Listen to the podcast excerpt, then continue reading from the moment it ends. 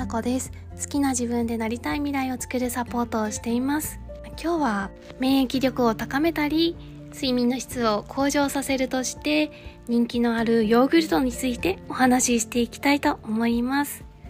まあ、今毎日ヨーグルト食べてるっていう方も、ま、ちょっとヨーグルトを食べる習慣これから作っていきたいという方も選び方とか食べ方についてお話ししていくので最後まで聞いていただけると嬉しいです。まあ、市販のヨーグルトにはさまざ、まな種類があるんですけど、まあ、それぞれあのパッケージに LG21 だとかラブレ菌とかガセリ菌ビフィズス菌とかって独自の菌が書かれてるんですけどそれって全て善玉菌なんですよね、まあ、腸の中にはたくさんの菌がいるんですけど、まあ、数で言うと、まあ、1000種類そして100兆個の菌がいると言われています。重さで言うと1キロから2キロぐらいです、まあ、結構重いですよね、まあ、その中で、まあ、菌の種類大きく分けて3つあるんですけど善玉菌悪玉菌日和見菌という3つの菌に分けられます。そしてその善玉菌を増やすために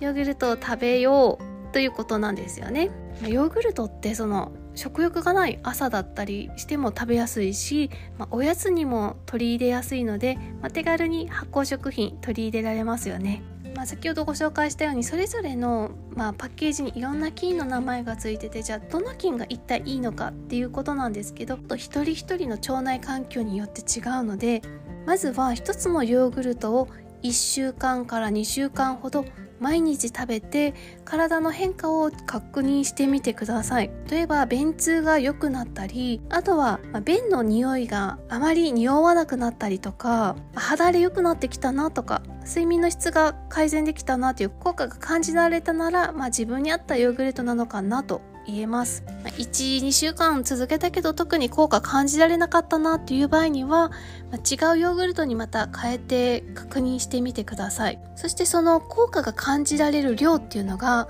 だいたい 200g です。あの大きなパックお皿に分けて食べるようなものだと大体 400g なんですけど大体その半分が必要な摂取量と言われてます結構多いですよね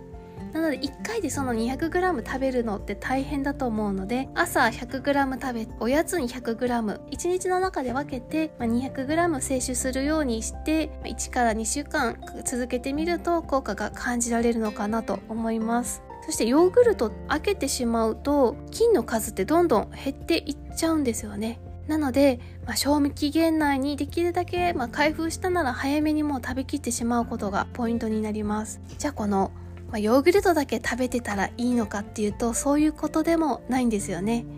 まあ、そのお腹の中に善玉菌を増やすということは大切なんですけどその善玉菌をま働かすことによって体の中で作られる物質が結局は免疫力を高めたり睡眠の質が向上されたり、まあ、精神的な安定につながってくるんですよね。善玉菌が作り出す物質っていう餌になるのが食物繊維なんです。その善玉菌がお腹の中で食物繊維を分解することによってその免疫力睡眠の質の向上メンタルが強くなるっていうような効果が生まれてきます。おすすめは、ヨーグルトと一緒に食べやすいフルーツがすごくおすすめです、ヨーグルトと一緒にフルーツを取っていただくことでよりそのヨーグルトとヨーグルトの効果っていうのを感じられやすいと思います。でもそのヨーグルトを食べることだけが注目されがちなので是非このフルーツを一緒に食べるっていう習慣も一緒に取り入れていただきたいと思います。今日はこんなお話でした。最後まで聞いていただきありがとうございます。ではまた明日。